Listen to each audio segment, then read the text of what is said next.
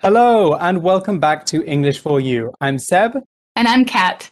and we've been talking a lot about Hualien's daylilies, about flowers uh, in our previous uh, day of the unit. So this Yes. actually got me thinking, Kat, you know, like we often give flowers as gifts, right? Like Mhm. people Yeah, give them for birthdays and anniversaries. Do you ever give flowers as as a gift, or do you ever receive them as a gift? I know that I've sent Mother's Day bouquets to my mom before, um, and it's like one of the only things I can do, you know, since I'm so far away from her. But uh, in terms of like getting flowers, I like to get flowers, but my girlfriend is so practical and non-romantic that if I ask her to get me flowers, she'll she'll like hound me saying like, "Oh, what kind of flowers do you want? Do you like this kind or this kind?" And she'll send me links for like the kind of bouquet she can get me. I'm like, why don't you just surprise me? She'll yeah, it's- birth- she'll do this for birthdays too. Like she'll ask me like, "Oh, do you like this gift or this gift?" I'm like, "Don't tell me what you're getting me." Oh, that's that's that's funny that you say that. You know, I actually have a friend who actually hates getting flowers as gifts, oh, especially orchids. She hates getting Oh. orchids, lanhua. So she Because says they're it's hard to take because care of. Yes, she says they're Oh. gorgeous. You get given Yeah. a beautiful thing, and no matter what you do, it will die. That's true. That's hates- true. I would prefer to get a live plant. Yeah, yeah, exactly.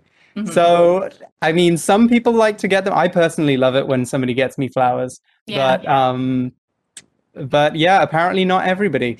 Anyway, we're still talking about one specific kind of flower, Yeah. Hualien's daylilies. So let's get back into our article and continue with day two. Okay. Reading. The golden glow of Hualien's daylilies. One of the best places to see Hualien's daylilies is Liu Shidan Mountain in Fuli Township. The mountain's fertile soil means that it is ideal for growing produce. This may be one of the reasons why so many daylilies can be found here. Liu Shidan's daylilies flower between August and September, and the fields glow orange as far as the eye can see. In addition to walking the mountain trails, you can taste the daylilies. Their golden stems are fried and served as tasty snacks. They are also added to delicious soups you can try at many local shops. Liusha might be most famous for its flowers, but after dark, another natural treasure can be found here. At night, the mountain's remote location makes it a marvelous place for stargazing. Sometimes you can even see the Milky Way. Like the golden glow of Hualien's daylilies, this natural light show is a sight you can't miss.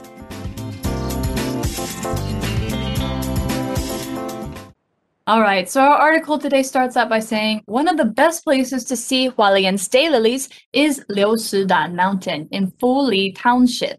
Now you were saying said that this is where you saw them, right? Yes, yeah, yeah, yeah. I didn't know you can actually see these flowers at a, in a lot of other different places too. So I think there's another one also in the Huadong Valley, and then a mountain in Taidong, which is also covered in these flowers. So that you've got a few options if you want to travel around and see Hualien's daylilies. Uh, so this article goes on by telling us why Liushidan is so famous for its daylilies. It says the mountain's fertile soil means that it is ideal for growing produce. Now, we've got this word fertile here, uh, which is an adjective, and it means basically soil or earth where things grow easily.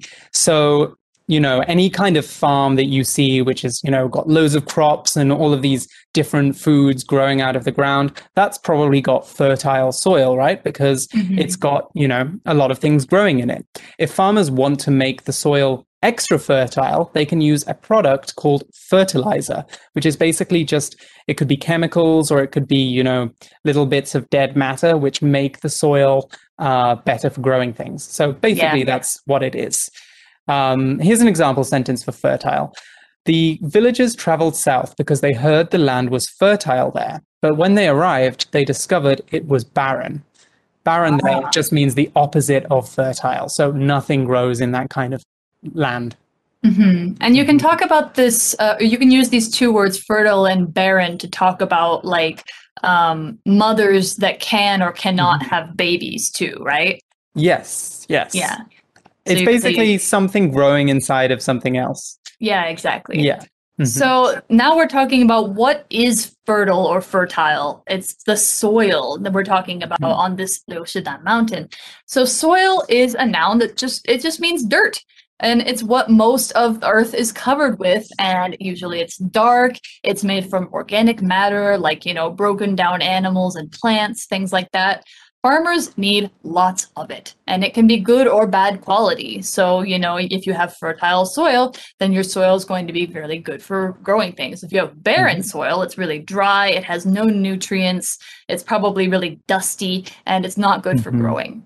Yes. So, and yeah, so other things you can use to talk about soil or things that are similar to soil would be like mud, that's like soil combined with water, earth, also another name for soil. Um, there's also clay. Uh, clay is a kind of soil which is mm, made up of more like I gue- I guess like really really fine sand, and it's used to make pottery and things like that. Mhm. Um, of course, you also have sand, which is not soil. It's made of, of little tiny little bits of rock that if you put it under a microscope, you'll see lots and lots of little rocks and shells. Mhm. That's what sand is. So we're talking about soil here. An example sentence could be This soil is very rich. That means fertile. So it will be great for planting tomatoes and other vegetables. hmm Good sentence there. So we've also got this word ideal as well. That's another one of our vocab words for today. It's an adjective, and when something is ideal for a purpose, it is perfect for that purpose. So, for Mhm. example, the weather today is ideal for a trip to the beach. It actually is. Right now, I'm looking out my window and it's a gorgeous blue sky. That's ideal Yeah. weather for going outside, you know, splashing around. I wish we could. Yeah, you know, one of these Um, days. Yeah, one of these days, eventually. Um, but yes, that's ideal weather. Anyway, mm-hmm. the article goes on by saying this may be one of the reasons why so many daylilies can be found here. So this is talking about that fertile soil. And we've got a grammar point here, haven't we? Yes, we do. So it's the reasons why. Now, we it might sound strange to say the reasons followed by why, which you know is a question word, but this actually shows um, somebody's cause for doing something or the reason that something happens.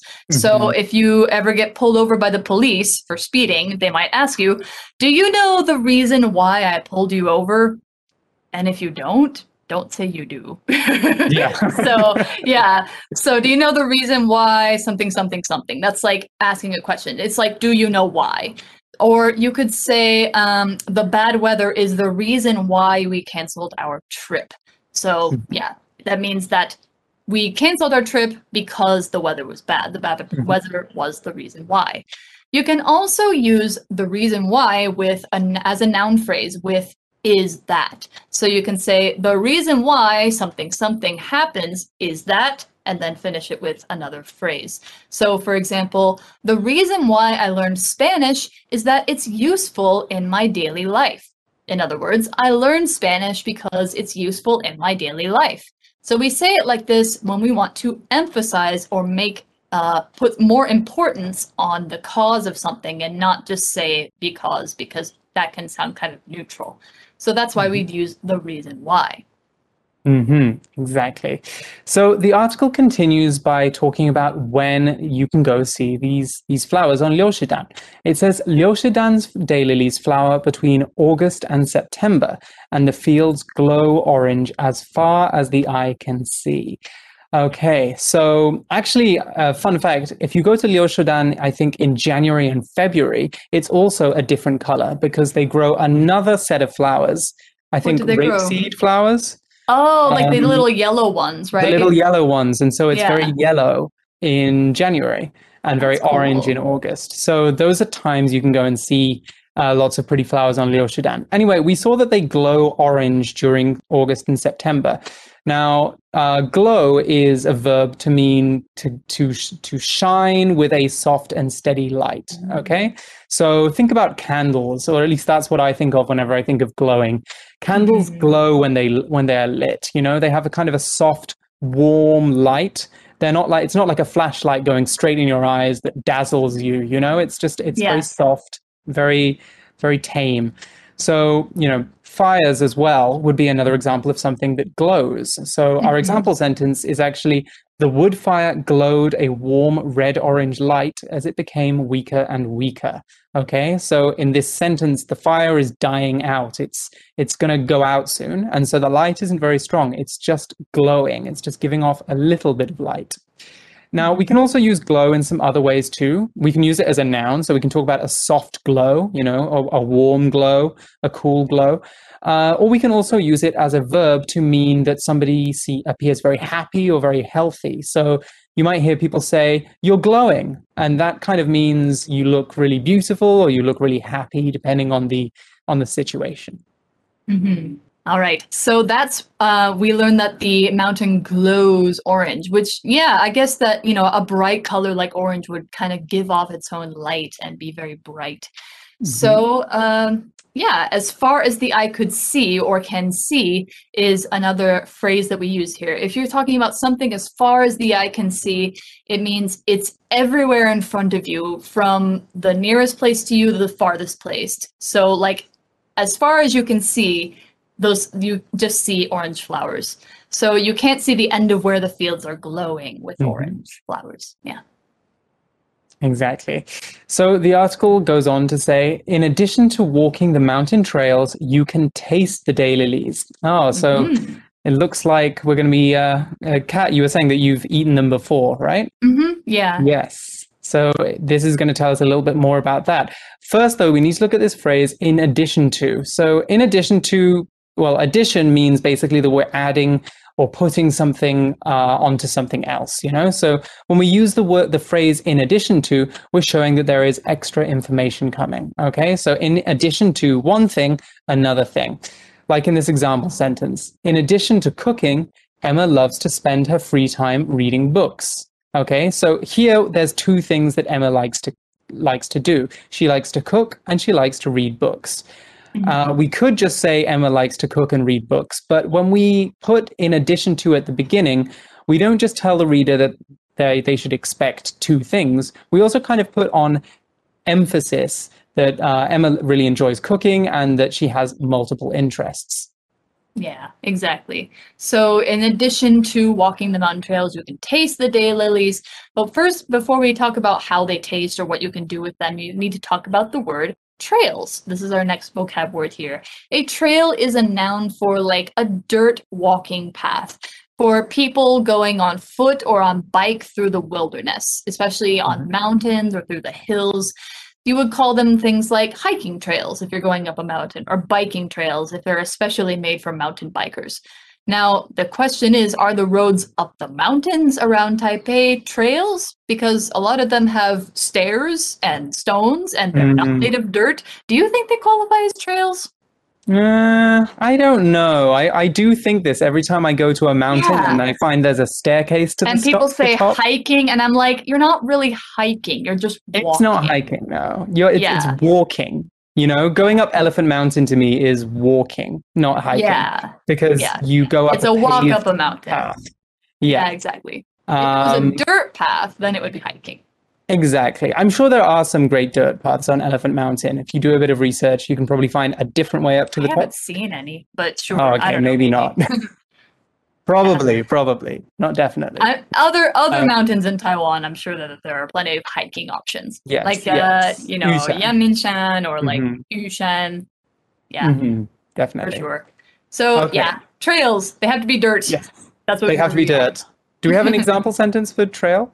Yes, we walked Yes. along the trail for a few kilometers until we found a good place to camp. Ooh, very nice. Okay, so moving on. Ah, we've got to learn a little bit more about eating these daylilies, don't we? Yes, exactly. So the article says their golden stems are fried and served as tasty snacks. Yeah, so Hmm. I guess you can fry the stems of daylilies. Uh, the ones I had were actually the flowers, so they were orange. But um, Hmm. maybe this is a different way to prepare them. So the stems are not the flower part. The stems are the thin part of a small plant that it's above the ground, and the flowers and leaves Mhm. grow off of. So the stem is like the long, thin part right before the flower. Mm-hmm. Exactly. yeah, it's exactly. kind of like a trunk on a tree, but it's you know all but tiny. yeah, yeah, exactly, and green. Yeah. Tiny and green, exactly. Those are the stems. Oh, and this se- next sentence looks very tasty. It says, Mhm. they are also added to delicious soups you can try at many local shops. Oh yeah, so the one that I tried might not have been a soup. It might have been stir fried. Actually, I think it was kind of stir fried and Mhm. covered in sauce. It was really tasty. Ah, okay. So it seems there's a lot of different ways of preparing these daylilies. Hmm Yeah, in traditional Mm. different ways. Like I think the indigenous people prepare them certain ways, and maybe local Like Uh, fry them. Taiwanese. Yeah. hmm So the article says Liu Shidan might be most famous for its flowers, but another, or, I'm sorry, after dark, another natural treasure can be found here. And it's not Mhm. actually on the mountain, is it? No, it's not. It's above the mountain. The article says at night, the mountain's remote location makes it a marvelous place for stargazing. Mm-hmm. Wow. Okay, that does sound amazing. Because I know that, I don't know if you experience this Kat, but I always notice whenever I go back home that there's so many more stars in the sky than I'm used to when I'm in Taiwan because Yeah, Taiwan is very exactly. Urban and there's a lot of street lights. You can't see the stars. There's a lot of light pollution. Mm. Anytime I can see even a few stars in Taipei, I'm like, wow. Yeah. Which is kind of sad. It is kind Yeah. of sad. It is kind of sad. But if you go to remote places, uh, remote is just something that's very far away, you know, in the countryside or just Mhm. difficult to get to. Uh, Yeah. Normally, you'll be able to see a lot more stars because there's less light pollution. So if you go to Hualien, Taidong, you can see a lot more stars in the sky.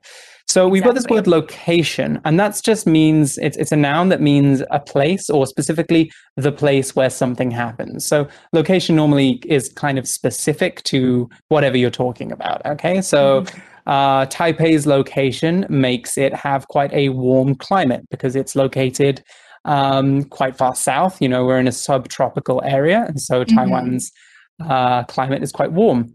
Uh, another sentence is this one. This hotel's location right on the beach makes it very popular with summer tourists. So just this, the fact that this location is on the, this this hotel is on the beach, or this hotel on the beach is very popular with tourists, basically.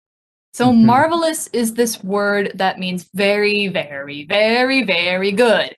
It's one of those many, many adjectives for very, very good that we have in English. You know, like we have wonderful, amazing, astounding, astonishing, fantastic, fabulous, all of these. These are all the same meaning as marvelous, just very, very good. So if you look Mhm. at something in amazement and wonder, you kind of feel its power, you go like, wow, you are marveling at it. That's why it's marvelous. So you can uh, use it in an example sentence like this. We had a marvelous time at Disneyland last year, and the kids really want to go again. hmm Yeah. And then we, We, have also saw this word stargazing, didn't we? Yes, we did. So Yes. Mhm. stargazing, like I said, the stars are not on the mountain. Like you said, uh, you know, you can hardly ever see them in Taipei. But stargazing is gazing or basically staring or looking at the stars. And sometimes, the article says, you can even see the Milky Way. Hmm.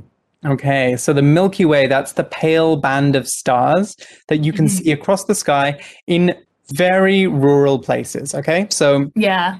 For example, my my my grandma lives in a very rural place on the Scottish border, and sometimes you can see the Milky Way above her house in the evening Wow. because she lives out.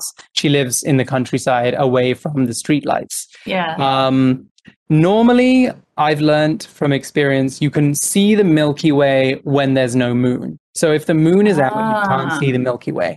But if the moon is not there, then you can see this beautiful kind of, it's almost like a mist through the sky. yeah. Heard it um, compared to like a river of stars. A river of stars. Yeah, yeah. It's, well, it's gorgeous, basically. Yeah. It's um, basic it's an arm of the galaxy that we live in.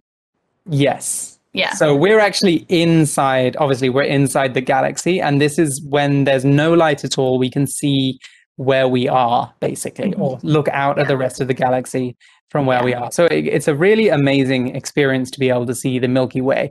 And so I really Mm-hmm. recommend if you want to try and see it in Hualien, try and work out when there's going to be a full moon and then go, you know, one or two weeks after that, because Yeah, then you yeah. will see the Milky Way. Yeah, and you can you can use an app on your phone to see when the moon's Mhm. going to be, you know, dark, Yes. and then you can go to Liushidan and enjoy the view. Exactly. right. Enjoy the view above and below you. Exactly. Okay. So we've got our last sentence. Like the golden glow of Hualien's daylilies, this natural light show is a sight you can't miss. Okay, a Mhm. sight you can't miss. That's just a highlight, something that the article says you should really see, you must do. Okay. So, well, it certainly sounds like it, doesn't it? Yeah, for Well- sure. You know, you look at the ground during the day, you see Mhm. basically this glowing orange, kind of like the sun, fields of flowers, and then you look up at night and you see rivers of stars. Exactly. It's Yeah, it definitely sounds can't miss it. heavenly. It sounds Mhm. marvelous. It sounds fantastical. Very, very, very, very, very good. Yeah. All right. Well, that's un- unfortunately this is where we have to leave you guys. We have just enough time for a for you chat question, so don't go anywhere. For you chat. All right, our For You chat question for today is What other places in Taiwan are famous for their flowers? Can you think of any special flower festivals? Uh, Hsinchu and Miaoli for their for the tung blossoms, which are kind of like Ah, kind of a little bit like the cherry blossoms. They they're lots of white flower, little white flowers on a tree, basically. Uh-huh. Um, but they don't they don't cover the whole tree like you get with a cherry blossom. Instead, you just have like clumps of them. Oh, really? I Um, didn't but they're know still that. very they're very beautiful. They're very beautiful. I've heard they're called kind of- snow in May. yes, because it does look Yeah. like it's snowing if you're walking down one of the trails. Yeah, Um, sounds beautiful. and then also in Yangmingshan, uh, they have their own kind of lily. I forget what they're called. Um, oh, calla these lilies. Calla lilies, right? The ones Yeah. that grow in water.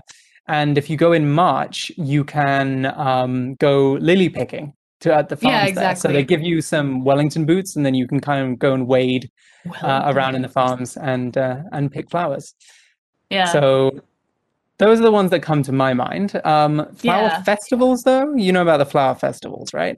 I've been to the flower festival in Taichung like a couple of years Mhm. ago. That was really, really great. Um, and I Mhm. know that the one before that was in Taipei.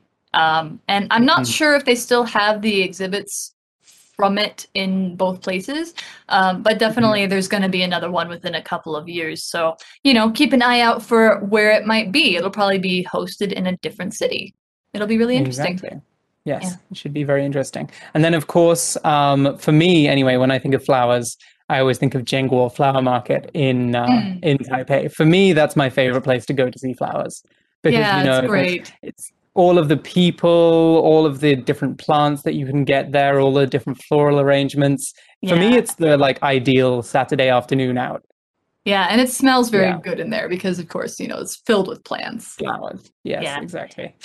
Uh, things to do when lockdown is over. That's Anyway. right. I hope by the time that they're watching this, they will be. We will Yes. see. Fingers crossed. So, yep. you guys. Fingers crossed fingers for you guys. Crossed. Yeah. Okay, well, unfortunately, we have to go now, but we're already looking forward to our next article with you sometime in the near future. For Yep. English for You, I'm Seb, And I'm Kat. and we'll see you, next again time. soon. Bye. Bye. Vocabulary Review Soil. The roots of the plant reach down into the soil below. Ideal. Taipei's Da'an Forest Park is an ideal place to enjoy a picnic on a sunny day. Glow.